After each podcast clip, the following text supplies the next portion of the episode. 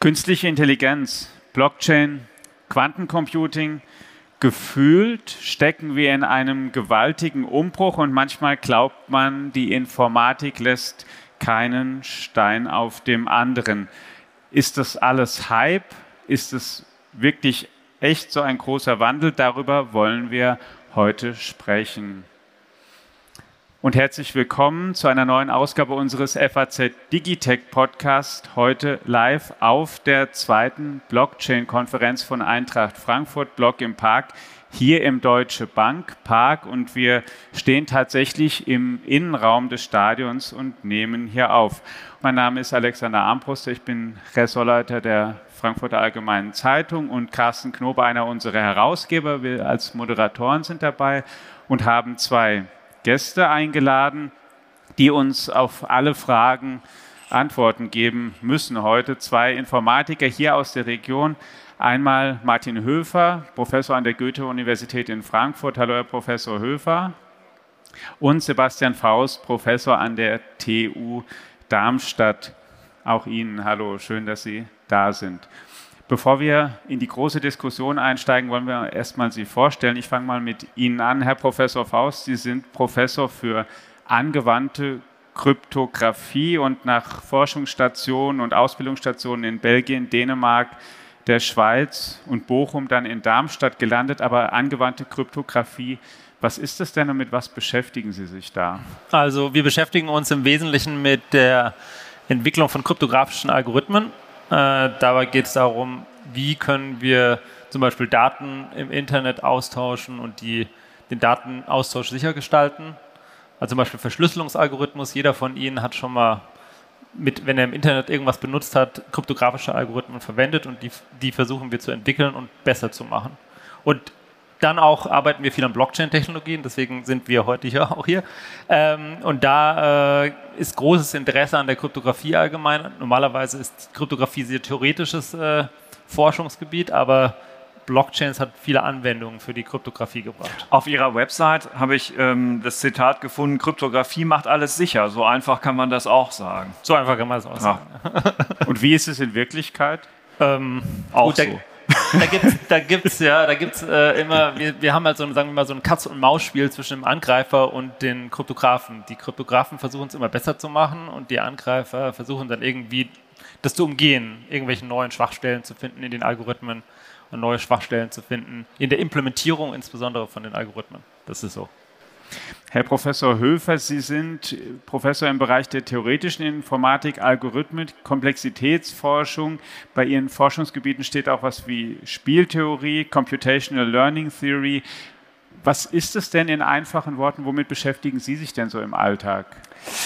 Ja, also wir beschäftigen uns mit äh, Entwurf von Algorithmen und insbesondere mit beweisbaren Gütegarantien für Algorithmen. Also äh, nicht Algorithmen, die man jetzt einfach wie eine Heuristik implementiert und dann schaut man mal, wie sie laufen, sondern wirklich irgendwie, man analysiert Algorithmen und versucht halt Garantien, mathematisch beweisbare Garantien darauf zu äh, herzuleiten, wie lange braucht ein Algorithmus, um eine bestimmte Aufgabe zu lösen oder wie gut ist die Lösung, die ein Algorithmus produziert. Also wenn Sie zum Beispiel den kürzesten Weg finden wollen und Sie wollen wirklich einen Algorithmus haben, der Ihnen garantiert immer den kürzesten Weg findet, da gibt es halt äh, Verfahren und die haben halt unterschiedliche Laufzeiten, wie lange die brauchen dafür. Und wir, beschäftigen uns zum Beispiel mit solchen Algorithmen und äh, finden dann quasi beweisbare Gütegarantien darauf auf Laufzeit und Güte. Wenn ich heute an Informatik denke, kommt mir manchmal der Vergleich so ein bisschen mit, den, mit dem, was so die Investmentbanker vor 15, 20 Jahren waren. Da hat man gesagt, das sind die Masters of the Universe, die müssen ähm, sozusagen die, die helfen dabei oder lösen so die großen Probleme der Welt. Heute müssen Leute wie Sie das machen. Sie müssen alles lösen, den Klimawandel, Sie müssen die richtige Geldanlage äh, ausrechnen, eben Verkehr optimal steuern. Also es gibt eigentlich Alterungen lösen, Internetverkehr sicher machen. Es gibt fast nichts, was Sie nicht machen sollen. Rennen Ihnen die Studenten gerade die Bude ein? Ähm, es gibt natürlich ein Interesse an Informatik, das steigt. Ja. Also wir sehen auch bei unseren Anfängerzahlen, dass es mehr und mehr und mehr wird. Ähm, es ist aber auch, ähm, naja, also das Studium, würde ich sagen, ist äh, vergleichsweise anspruchsvoll, würde ich mal sagen. Also ich natürlich der das cool findet und der das seit 20 Jahren macht, finde es vielleicht nicht so anspruchsvoll, aber es wird gesagt, dass es relativ anspruchsvoll ist. Ähm, und ähm, ja, ich weiß nicht, also jetzt zum ersten Teil der Frage, dass wir die Welt retten müssen, äh, weiß ich nicht. Also ähm, ich, es ist natürlich interessante Zeiten für Informatik. Ja? Also es sind ganz viele Chancen, es gibt ganz viele spannende äh, Anwendungen, es gibt ganz viele spannende Probleme. Äh, ob man jetzt äh, mit der Erwartungshaltung daran treten kann, dass die Informatik diese ganzen Probleme alle alleine löst, das finde ich ein bisschen. Aber Sie, Sie, werden einen großen Teil dazu beitragen, so viel ist auf jeden Fall sicher.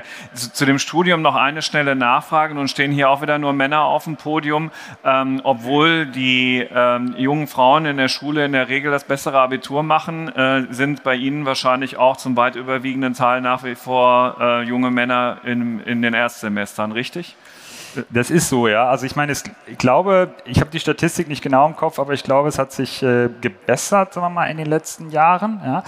Ich glaube nicht, dass es ein ähm, inhärentes Problem der, der Thematik ist. Ja. Also ich glaube zum Beispiel beim Mathematikstudium gibt es bessere Genderbalance als beim Informatikstudium und das ist eigentlich, das gibt eigentlich keinen Grund, warum das bei Informatik nicht so sein sollte. Äh, wenn ich jetzt raten müsste, warum das so ist, hätte ich vielleicht das Gefühl, das ist vielleicht ein Imageproblem, ja. dass man sich bei also Informatik anders also Sachen assoziiert, als wirklich im Studium selber drankommen. Ans also Inhalt. es ist ja viel näher dran am Alltag und an echten Problemen und so. Also nutzen wir auch diese Gelegenheit, ähm, das nochmal zu motivieren, auch meine Tochter sich mit einem Informatikstudium auseinanderzusetzen. Ich finde es wichtig, das ist viel wichtiger als Gendern. Ja, das, ja, stimmt. Ja. Also ich, ich denke auch, dass äh, insbesondere in der Theorie da ist, äh, was wir ja eher machen, dass eher schon mehr Frauen Interesse dran haben. Ich denke auch, das ist ein Imageproblem, was du schon gesagt hast, dass im Wesentlichen viele denken, okay, das ist so wie Coden, also muss ich viel programmieren und viel irgendwie was vielleicht noch löten oder ich weiß nicht was, also sehr hardware-nahe Sachen machen und da gibt es dann weniger Interesse, aber es gibt ja auch viele andere Bereiche in der Informatik, wo man das gar nicht machen muss. Ja. Jetzt sind momentan die Schlagzeilen fast jeden Tag voll von äh, künstlicher Intelligenz, von Blockchain gegenwärtig ein bisschen weniger, aber das war vor einem Dreivierteljahr zum Beispiel auch noch anders und es ist möglicherweise in einem halben oder Dreivierteljahr auch wieder umgekehrt.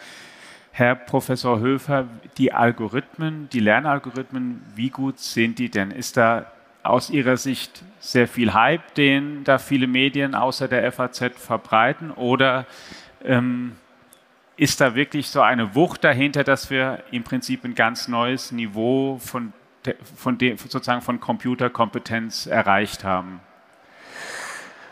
Ah, schwer zu sagen. Also in bestimmten Bereichen. Deswegen müssen Sie es beantworten. Ja, ja.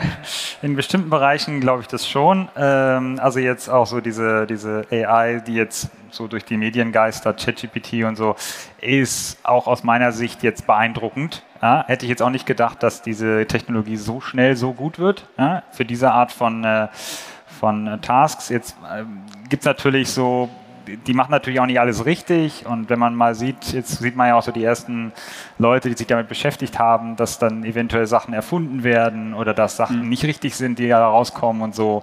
Ähm, aber trotzdem ist natürlich beeindruckend, was da als Ergebnis rauskommt mittlerweile. Ähm, es ist natürlich so, dass es Mal, aus Sicht des Theoretikers gibt es äh, grundlegende Grenzen dessen, was man schnell und effizient berechnen kann.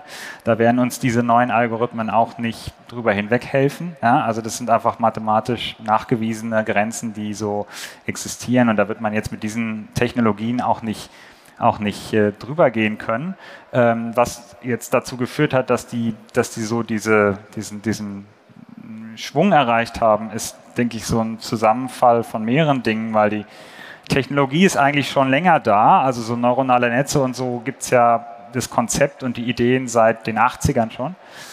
Dass es erst so richtig jetzt in den letzten 10, 15 Jahren so an Fahrt aufgenommen hat, ist eben Mix aus, dass die Hardware schneller geworden ist. Also diese ganze GPU, Grafikkartenentwicklung und so hat halt einfach viel schnellere Hardware erzeugt und eben dadurch, dass äh, mit, mit dem Internet und dem Smartphone ganz viele Daten verfügbar geworden sind, auch Texte verfügbar geworden sind in elektronischer Form im Internet.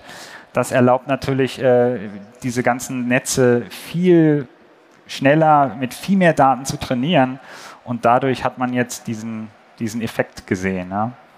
Das ist so die Entwicklung meines Erachtens. Ich frage mal ein bisschen frech, hängt es möglicherweise auch damit zusammen, wenn es gerade um Textverarbeitung, und das ist ja, was diese KIs können, man stellt eben Fragen und man kriegt auch lange Antworten, die sich, die erstmal vernünftig klingen, die irgendwie auch ähm, richtig, sprachlich richtig formuliert sind.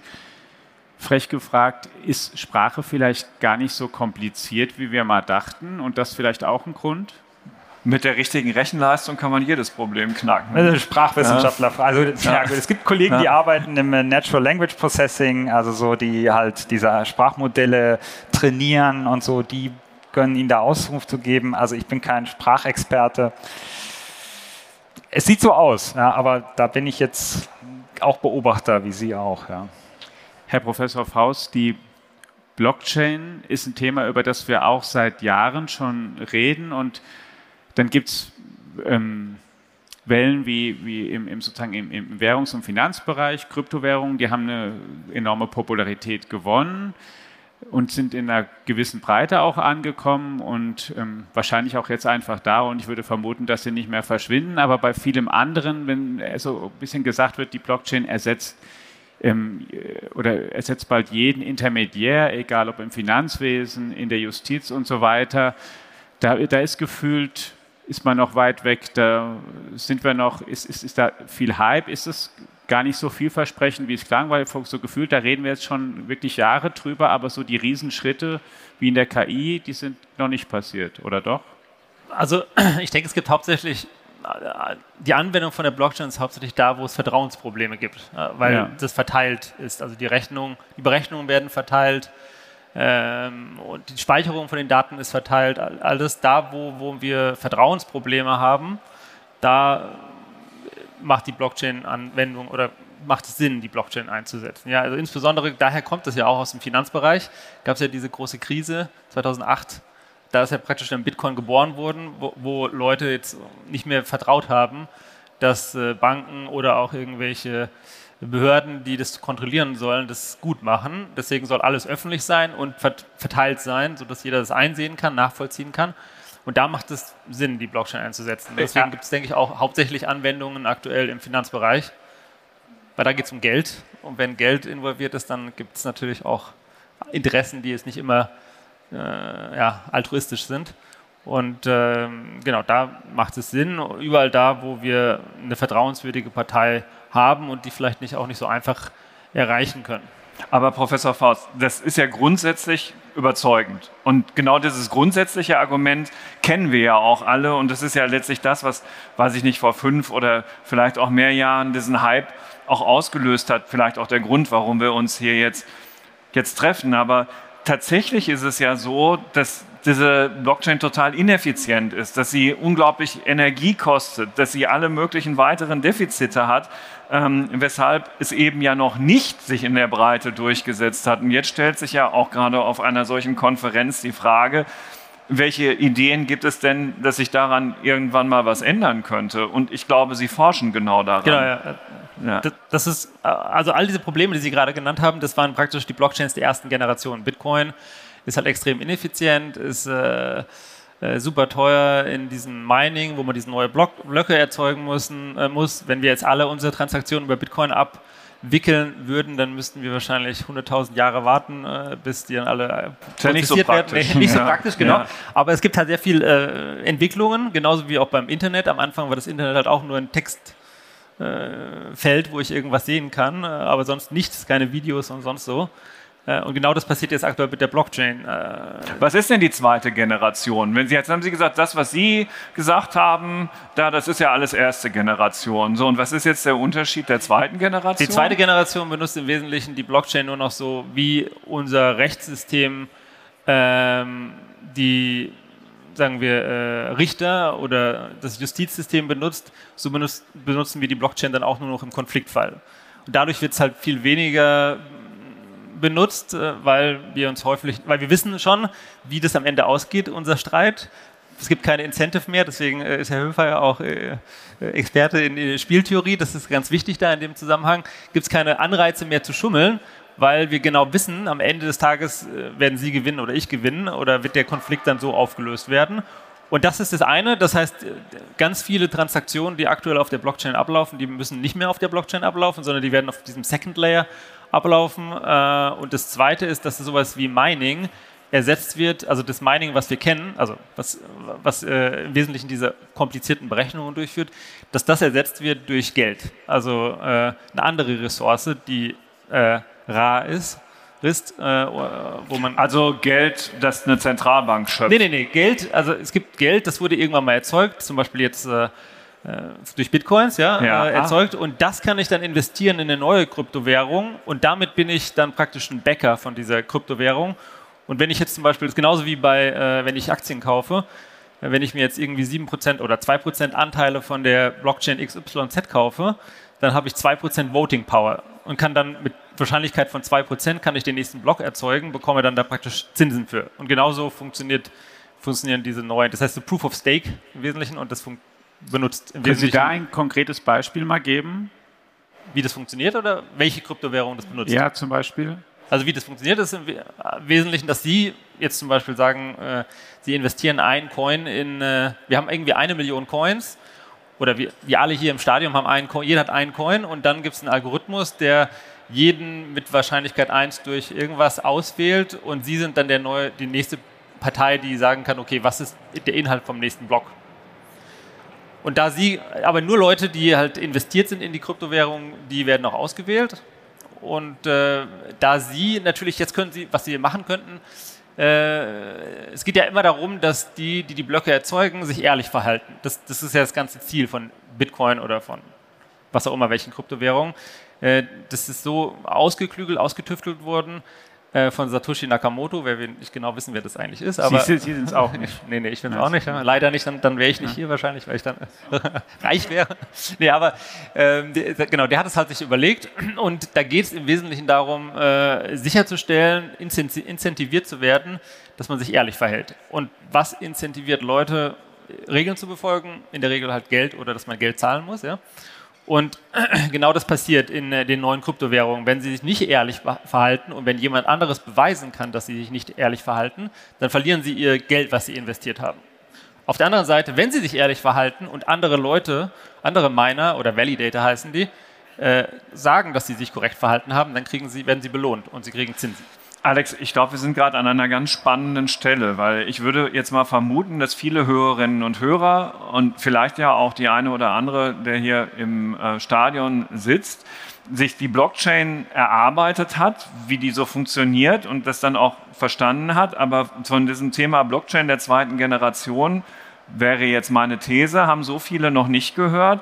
Und wenn man Professor Faust zuhört, ist es ja schon eine ziemliche Neuerfindung dessen, ähm, was wir uns da jetzt angeeignet haben, ähm, mit diesem zweiten Layer, mit, mit, mit der Frage, wofür steht das Geld eigentlich in dieser Kette? Und ich finde, das ist ein richtig spannender Aha-Moment, weil daraus kann dann ja tatsächlich eben genau das werden, was dann an einem Finanzmarkt wirklich funktioniert, weil es eben viel effizienter ist. Genau, weil es dezentral ist, äh, jeder kann es benutzen, ist offen jeder kann da mitmachen, theoretisch, ja. Also das ist schon die Vorteile, würde ich sagen. Und es ist, und diese Sachen, die Sie genannt, oder ich weiß nicht, Sie haben es, glaube ich, genannt, ähm, dass es halt ineffizient ist und sehr kostspielig, das spielt immer weniger eine Rolle, genau aus diesen neuen Erfindungen sozusagen, die jetzt gerade passiert sind. Aber die werden halt aktuell noch implementiert. Ja, das dauert Sie, halt noch. Sie haben da ein gemeinsames Forschungsprojekt zu. Genau. Der Höfer und ich haben genau ein gemeinsames Forschungsprojekt zu. Das heißt äh, Crypto Economics. Genau, ja. Okay. Und jetzt müssen Sie mir noch, ich bin hier der sozusagen, ich bin hier derjenige, der hier die Fragen für die Laien stellt. ähm, Dank. Was, was, was äh, hat ähm, äh, eine Decentralized Exchange als Kernkomponente des Ökosystems, so wie Sie es hier aufgeschrieben haben, damit konkret zu tun und was ist das? Also Decentralized Exchange also jeder, jeder kennt ja den Exchange an der Börse zum Beispiel. Also, ja. Ja, dass ich kaufe irgendwelche Aktien, genau. bezahle irgendwie Geld dafür oder was auch immer. Und genau das gleiche ist hier auch der Fall. Äh, ich kaufe irgendwelche Coins und bekomme dann zum Beispiel andere Coins dafür. Ja? Ich kaufe Bitcoin und bekomme dann Ethereum dafür oder was auch immer. Und äh, bei Decentralized Exchange, das heißt Decentralized, weil es halt auf der Blockchain läuft, deswegen ist es Decentralized. Es gibt keinen Single Point of Failure, also eine, eine einzige Partei, die das, diesen Exchange betreibt. Mhm. Und zum anderen ähm, ist es voll automatisiert, was eigentlich das Interessanteste daran ist. Das wird durch diesen Smart Contract abgebildet. Und es gibt keine, keine Ahnung, keiner, der, der so ein Orderbook führt, aber da kennt sich der Höfer besser aus. äh, der, das, der so, ein, so, so ein Orderbook führt, sondern es wird also praktisch komplett algorithmisch, algorithmisch, algorithmisch gelöst. Ja? Das, äh, Gerne der, noch ergänzen. Der Haupt, äh, der Hauptunterschied ist, dass man jetzt für den Handel eigentlich keinen, also normalerweise läuft es so, man will was kaufen und jemand anders will verkaufen, dann müssen die beide zusammenkommen und dann einigt man sich auf den, einigt man sich auf den Preis. Das passiert halt vielleicht implizit durch einen Algorithmus oder so, aber letztendlich braucht man halt immer irgendwie Angebot und Nachfrage, müssen zusammenkommen. Und bei diesen Automated Ex bei diesen Decentralized Exchanges, insbesondere beim, beim Automated Market Maker, ist es so, dass man diesen Pool von Coins hat und der quasi arbeitet als äh, Referenzpunkt. Das heißt, wenn ich jetzt quasi Bitcoin in Ethereum tauschen will, dann tausche ich quasi mit dem Pool. Ich speise also neuen Bitcoin ein, ich nehme Ethereum raus und der Pool passt automatisch die Umtauschrate an. Das heißt, je weniger Ethereum da ist, desto teurer wird es. Ja, und da gibt es halt so eine zugrunde liegende Dynamik, die quasi diese, diese Exchange Rates anpasst. Ja, und deswegen braucht man keine Counterparty mehr, sondern kann quasi alleine, ich kann mit dem Pool handeln und brauche keinen Partner mehr. Ah, okay. es, gibt, es gibt immer einen Käufer im Wesentlichen da, also der, der, der das abwickelt. Das gibt es, glaube ich, bei Automated Maker, äh, bei, bei Orderbooks vielleicht auch, aber. Ja, aber mit einer völlig anderen Technik, die dahinter liegt. Ja, ja, genau, ja. Na, das ist der springende Punkt. Das heißt, der Markt kann eigentlich nicht mehr illiquide werden in dem Sinne und es braucht eigentlich und es ist wirklich ein Algorithmus dazwischen, ganz komplett.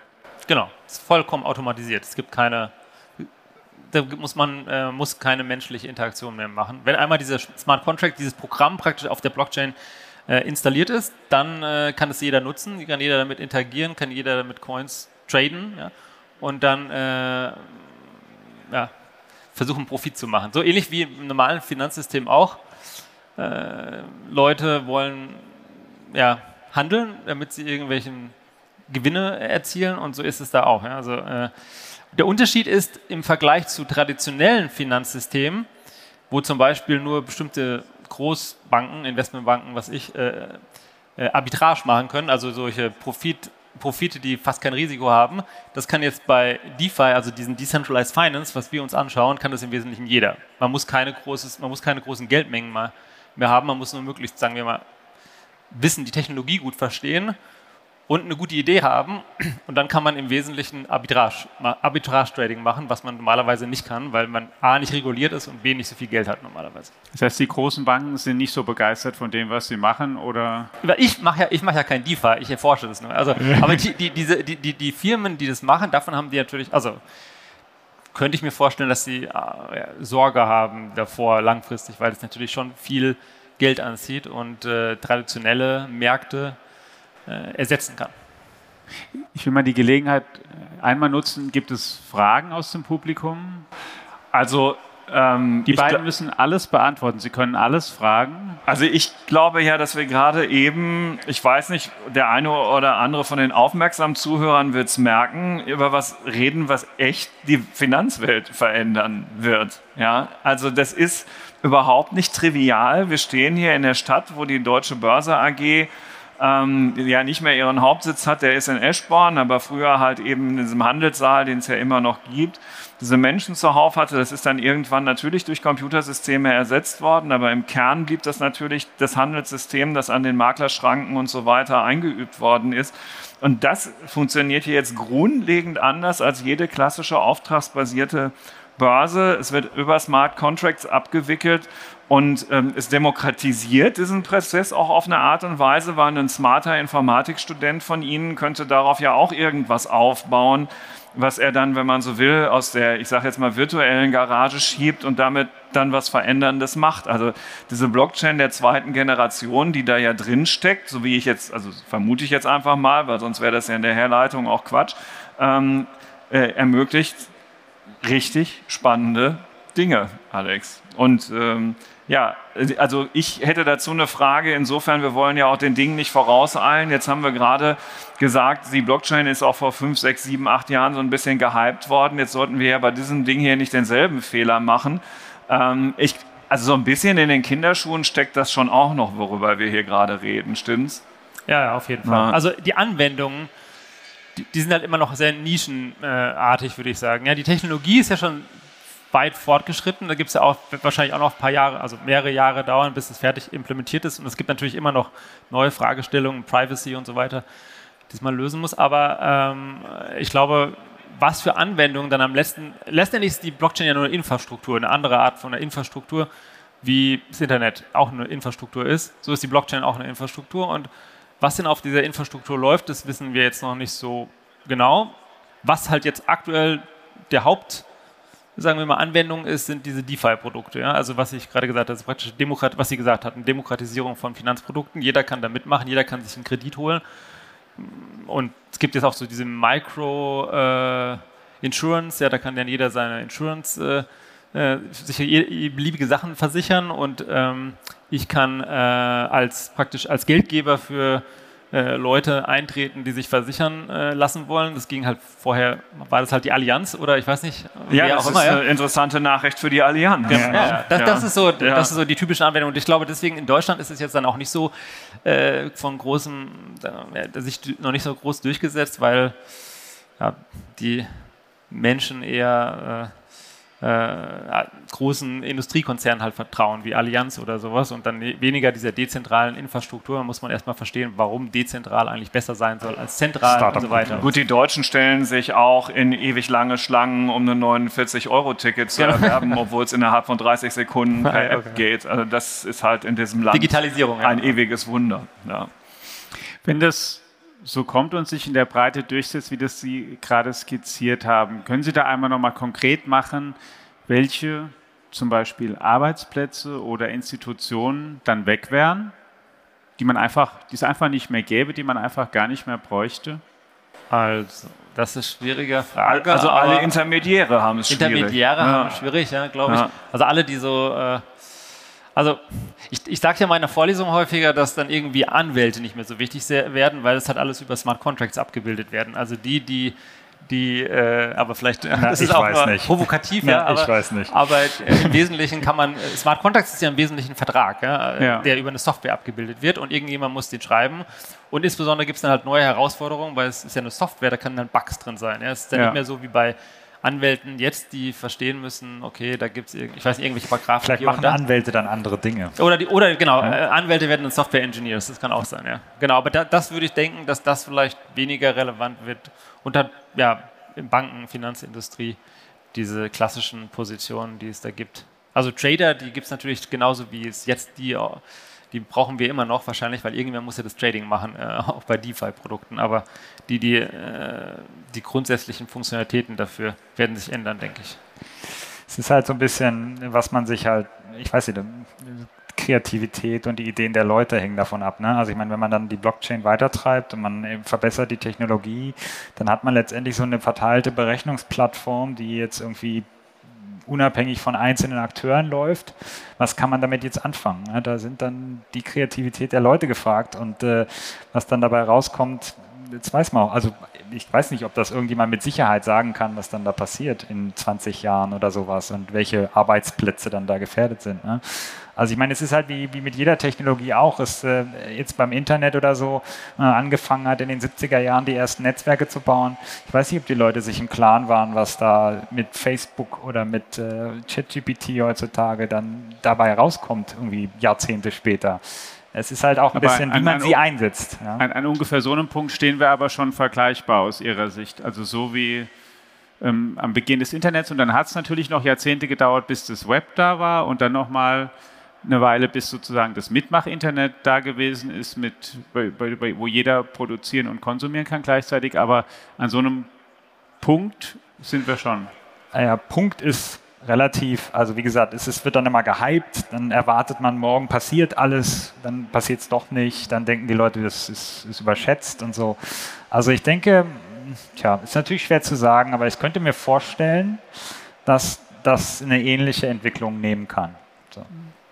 Jetzt haben Sie vorhin ja schon angesprochen, als, als, wir mal kurz über Algorithmen, KI und was die heute können gesprochen haben, haben Sie gesagt, naja, es gibt auch, das können Sie beweisen, so ein paar Dinge, die, die kann man da eigentlich nicht machen und die kann man nicht berechnen. Das können Sie theoretisch irgendwie nachweisen. Wenn Sie jetzt da mal in die Zukunft schauen, was wird denn in zehn Jahren aus Ihrer Sicht, was sind denn so Beispiele dafür, die dann KIs vielleicht oder, oder algorithmisch gut gelöst werden können? Und was werden denn so Domänen bleiben, wo Sie sagen, die sind eigentlich absehbar wirklich safe?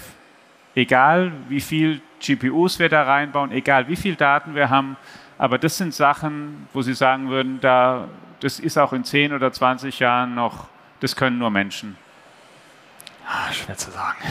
Ja, also ich meine, diese Grenzen, die man so hat in der, der Theorie kommt, die sind natürlich äh, also gewisse mathematische Puzzles, die man nicht lösen kann oder die man nicht effizient lösen kann oder so. Das ist jetzt schwer zu übertragen direkt auf irgendeinen Wirtschaftszweig oder auf irgendeine Profession oder solche Sachen. Also ich meine, es wird natürlich weitergehen. Die Leute werden weiter an, an, an KIs forschen. Ja. Ähm, es werden auch andere Dinge noch, also ich meine, so Textverständnis, Textgenerierung, Textbearbeitung und so weiter, sieht man heute, glaube ich, schon relativ sicher, dass das was sein wird, wo KIs sehr gut drin sein werden. Ja, Bilder ist, glaube ich, auch schon auf, im Kommen. Also Bildgenerierung, automatische Bildgenerierung, sowas. DALI, dieses Programm, ja, genau. Mhm. Genau, das kann man jetzt vielleicht auch extrapolieren, dass man sieht, okay, da ist, das ist schon in Ansätzen.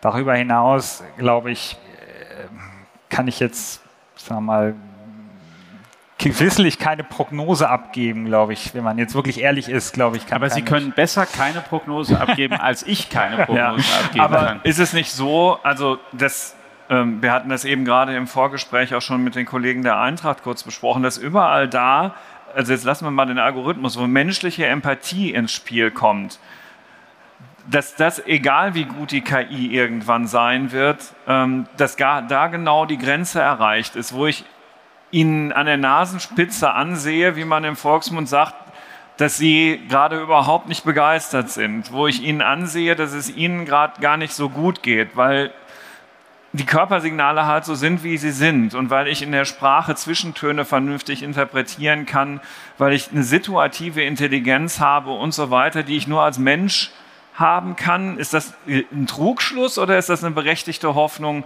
dass in den Berufen, ähm, wo diese urmenschlichen Eigenschaften zählen, mir eine KI auch künftig nicht das Wasser reichen kann? Ah, er wiegt mit dem Kopf. Ich also ich, ich, hätte, ich hätte jetzt zum Beispiel ein Problem, wenn mein Sohn jetzt von einer KI betreut werden würde in der Kita. Zum Beispiel. Also das glaube ich ja. ist ja. würde sich, kann ich mir kaum vorstellen. Dass ja, oder unsere Eltern in der Pflege. Genau. Ich ja. glaube, die Berufe sind am sichersten. Alle anderen Berufe, wo jetzt irgendwie, keine Ahnung, wir Texte schreiben müssen, also es gilt für uns beide, Carsten. Weiß ich doch. Weiß ich. Ja, also, oder, oder irgendwie anderen Sachen, ja, irgendwie, äh, äh, was ich, irgendwas handeln äh, im, in der Börse oder äh, Vorlesungen geben, ja, das, kann, das brauchen wir jetzt eigentlich schon nicht mehr, weil da gibt es bessere Vorlesungen ja. im Internet, in YouTube, die kann man sich angucken. Also, Aber es ist auch wieder die Frage, ob man das will. Ja? Ob man es will, ja, genau. Man will ja vielleicht will, auch. Das persönlich genau, erklärt oder ob genau, man sich das. Ja, genau. Aber ich denke, es wird einfach anders sein, ja, ein bisschen. Also wahrscheinlich wird es dann immer noch äh, Professoren geben, die auch Vorlesungen machen, aber die werden halt hochspezial also spezialisiertere Vorlesungen sein, die gerade mit dem Thema zusammenhängen, an dem man forscht und nicht so, sagen wir, die Grundlagen, also die grundlegenden Vorlesungen, die werden dann eher vielleicht gegeben von einer KI oder, oder von, von, äh, von äh, kann man sich im Video angucken. Das macht dann auch mehr Sinn, da würde die Arbeitszeit effizienter eingesetzt werden. Ja. Tja, also aber, also Alex, ich weiß nicht, auf äh, welcher positiven Grundstimmung du das Ganze auslaufen lassen wolltest, aber das hat jetzt noch nicht sozusagen die Initialzündung gebracht. Ja, äh, wenn man da so zuhört, sollten die Menschen ein bisschen zusehen, wie sie in einer augmentierten Welt ihren Platz finden, aber mindestens das wird es sein, denke ich. Ja. ja, das würde ich auch vermuten, dass man sich da zumindest mehr als nur ein bisschen auseinandersetzen muss. Es wird auch jetzt ähm, erstmal nicht besser, weil ich wollte zum Schluss auf ein anderes Thema in dem Zusammenhang noch eingehen, was auch immer thematisiert wird und werden muss, die Risiken. Haben Sie auch ein bisschen beide Angst vor dem, was da gerade sich so entwickelt in der KI? Und ich ähm, nenne mal als Referenz einen Vorschlag, den vor ein paar Wochen jetzt ähm, ein paar hochdekorierte Professoren, Wissenschaftler oder Unternehmer wie Elon Musk gemacht haben mit einem offenen Brief, die gesagt haben, die KI ist jetzt so weit mit GPT-4, das ist das Neueste, was, was hinter ChatGPT steckt, dass wir jetzt erstmal sozusagen wirklich eine Forschungs- und Entwicklungspause machen müssen, denn wir müssen jetzt erstmal kapieren, was da passiert. Und wenn wir einfach weitermachen, dann kann es sein, dass wir unglaublichen Schaden anrichten. Teilen Sie so eine Sorge oder ist so ein. Nee, also ich, ich nicht. Also ich denke, es macht keinen Sinn, dazu sagen, man muss einen Forschungsstopp machen. Man muss halt irgendwie überlegen, wie man es sinnvoll wie man das Problem vielleicht sinnvoll technisch lösen kann. Und das kann man, glaube ich, auch. Zum Beispiel jetzt bei ChatGPT könnte man das ja auch verteilt ausführen lassen. Ja? So wie die Blockchain irgendwelche Sachen verteilt ausführt, kann man auch KI-Algorithmen verteilt ausführen lassen, sodass die, die Daten von keinem kontrolliert werden und auch keiner weiß, was für Daten ich, mit was für Daten ich das gefüttert habe, das Modell. Äh, genau daran wird auch schon geforscht und solche Sachen könnte man dann auch einsetzen und das Problem dann technisch lösen. Dann bräuchte man nicht unbedingt Angst haben, zum Beispiel um seine Daten oder dass da irgendwelcher Missbrauch äh, passiert, weil die Algorithmen halt nicht biased werden können, sondern die so ablaufen, wie sie halt entwickelt worden sind und keiner, keine einzigste Instanz äh, da, da, darüber volle Kontrolle hat. Also ich würde sagen, der Forschungsstopp macht gar keinen Sinn. Man muss versuchen, das anderweitig zu lösen, vielleicht durch Regulation oder oder technisch? Ich glaube, Professor Höfer gehört auch nicht zu den Unterzeichnern dieses Briefs. Ja, ich weiß es nicht. Also das ist jetzt nicht, das ist nicht neu. Also es gab schon vor einigen Jahren auf führenden AI-Konferenzen ähnliche Diskutemen, wo Leute so Moratorium gefordert haben oder da gab es dann teilweise auch Abstimmungen, wer ist jetzt dafür, dass an, an dieser oder jener Technologie nicht mehr geforscht wird. Ich glaube, da ging es äh, da ging es noch härter um äh, automatisierte Waffentechnologien, also so die völlig ohne, ähm, ohne Steuerung von Menschen irgendwie automatisch Ziele fokussieren und äh, sowas, also noch sehr viel zugespitzter, würde ich sagen. Und da gab es auch keinen Konsens, weil da gibt es äh, ich meine, sowas kann man fordern, aber es gibt dann immer wieder doch aus spieltheoretischer Sicht Leute, die daran großes Interesse haben, solche Sachen zu machen und solche Sachen voranzubringen und insbesondere halt solche KI-Dinge.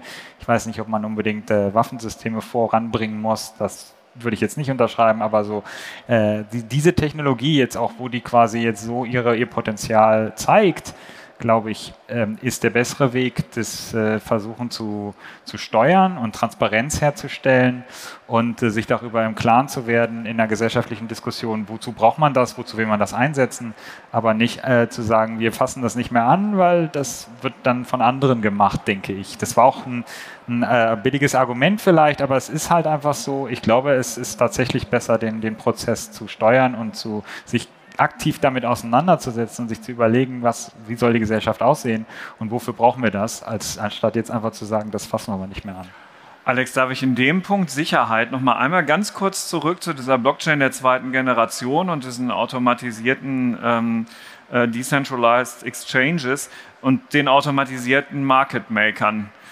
Wenn ich den hacke, bin ich, Boris Becker hätte früher gesagt, drin. so kann man sagen, ja. genau, das ist natürlich ein großes Problem.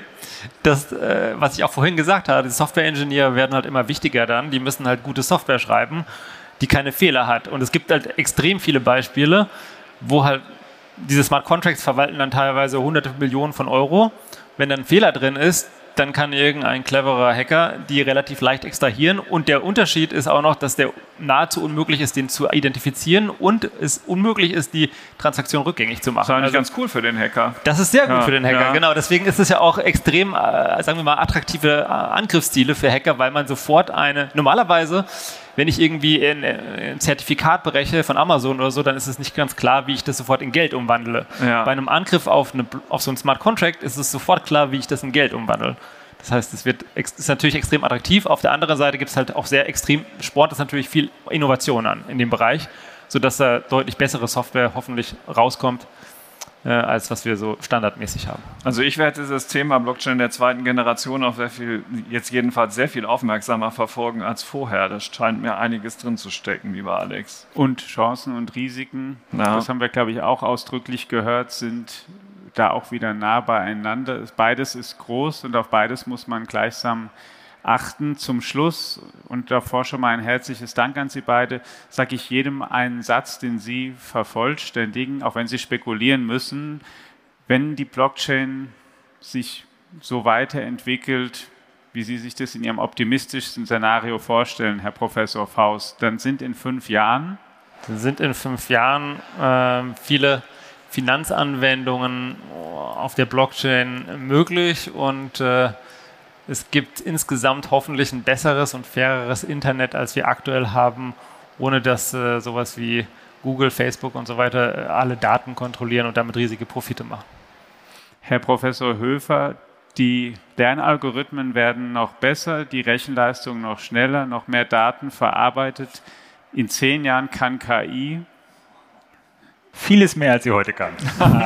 das ist sicher. Vielen, vielen Dank Ihnen beiden für diesen Podcast hier aus dem Deutsche Bankpark von der Blockchain-Konferenz von Eintracht Frankfurt Block im Park. Danke für Ihre Zeit und natürlich informieren wir Sie nicht nur in diesem Podcast über alles Neue zur Blockchain und zu KI, sondern auch auf allen anderen Kanälen der FAZ. Danke, dass Sie eingeschaltet haben. Und wenn ich an der Stelle was sagen kann, ist nicht mehr für die Hörerinnen und Hörer, die den Digitech-Podcast so lange okay. verfolgen. Ich weiß gar nicht, für die wievielte Folge das jetzt ist. Das hätte man, das ist ja schon dreistellig. Ne? Und äh, das Stadion ist halb voll, wenn die, äh, wenn die kämen und hier wären. Und ich finde, das ist einfach eine bildliche Vorstellung, ähm, um das mal sich zu vergegenwärtigen, was für eine Kraft in diesen Podcasts drinsteckt so ein, so ein Erstliga-Fußballstadion zur Hälfte zu füllen mit Leuten, die so ein Fachthema von vorne bis hinten zu Ende hören. Und deswegen ist das ein Ort, um auch nochmal richtig Danke zu sagen für die ganzen treuen Hörer, die Zehntausenden, die sich das ähm, Woche für Woche anhören. Auch wenn manchmal der Ton schwankt oder irgendetwas nicht so ist wie bei HR3, der Inhalt zählt. Und ja, vielen Dank fürs Zuhören, kann ich da nur sagen. Und ja. gerne bis nächste Woche. Genau. Ciao.